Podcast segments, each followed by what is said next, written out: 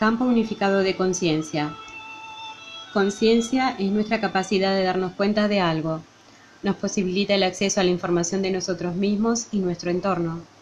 La conciencia es energía proveniente de la fuente de luz de todo el universo, también denominado Atman o espíritu, a la cual estamos conectados de forma consciente o inconsciente, es decir, que lo sepamos o no, todos los seres que habitamos todos los mundos conocidos o sin conocer, tenemos el mismo origen, la misma naturaleza divina. Digamos que desde la fuente o Madre Padre Dios se emana una luz blanca o haces de luz que impregnan nuestro campo áurico, dando así como resultado la difuminación de esta luz blanca en siete colores o tonalidades. El ejemplo que nos serviría como referencia es que si tenemos un diamante tallado, prismas, y una luz blanca iluminara este cristal, la refracción de la luz se descompondría en los siete colores que ya conocemos como arco iris, a lo cual llamamos también alma. Este alma en la India se conoce como sistema de chakras, desde muy antiguo, también son siete. Estos chakras o centros moduladores de energía se encuentran a lo largo de la columna vertebral, y es denominado sistema sutil debido a que no podemos verlos, pero sí podemos sentirlos. Todo este sistema compuesto de tres nadis o canales de energía y los chakras, dos en total, aunque hay más, conforman un sistema de ingeniería colosal, infinito y de extrema inteligencia, procedente del gran Sol central de la galaxia, del cual poco a poco podemos tomar conciencia para estar en contacto con la fuente. La energía sagrada que nos pone en contacto per se, por sí misma, es denominada kundalini y se corresponde con la energía vital, es decir, con la energía que nos mantiene vivos. Su asiento o lugar se encuentra en la base de nuestra columna vertebral o hueso sacro, denominado así por los griegos que ya conocían esta energía.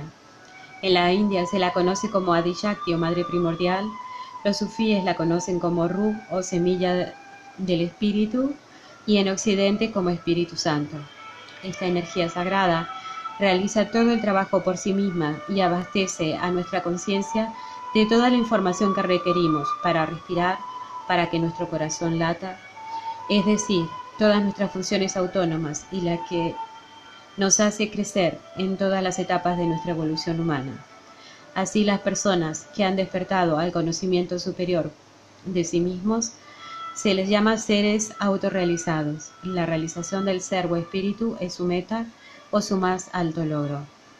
La información que recibimos es directa, podemos sentirla en la yema de los dedos, en lo alto de la cabeza Brahmarandra, que es la parte abierta de la cabeza en los bebés recién nacidos, hueso de la fontanela, que se va calcificando hasta la edad de dos años, donde comienza el desarrollo del ego y así nos vamos quedando separados.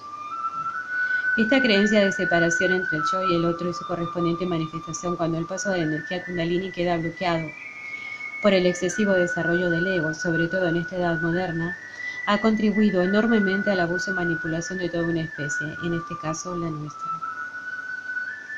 El campo de conciencia también se corresponde con las dimensiones que abarcan estos chakras, ubicados en nuestro cuerpo humano, en diferentes zonas denominadas plexos. La realización del ser conlleva una serie de pasos o escalones en espiral kundal que refracta o proyecta la energía en diferentes momentums o etapas de nuestro crecimiento espiritual. El trabajo de la kundalini es limpiar toda la oscuridad a su paso para que nuestra conciencia pueda brillar en la luz del espíritu. Energía kundalini o energía vital asciende en nosotros como el fuego, siempre hacia arriba, Hoy por hoy, en este presente, todo es posible de integrar o unificar mediante una simple frase. Yo soy el espíritu y poco a poco se podrá notar la presencia de esta energía viva en nosotros. Todo un sistema de información que nos trasciende es posible de codificar a través de las señales que la kundalini produce en nosotros, a través de nuestro sistema nervioso central, parasimpático y simpático izquierdo y derecho. El despertar de esta energía sagrada en nosotros es nuestro derecho de nacimiento. Con amor y luz de mi corazón al vuestro, Marcela.